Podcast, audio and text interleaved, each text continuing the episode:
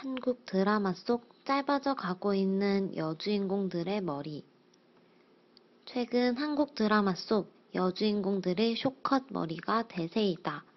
이는 귀가 보일 정도로 짧은 머리를 뜻하는데 옛날 한국 드라마에도 짧은 머리를 한 여주인공들이 존재했지만 남장을 하거나 드라마의 반전 효과를 주기 위해 사용되는 경우가 많았다.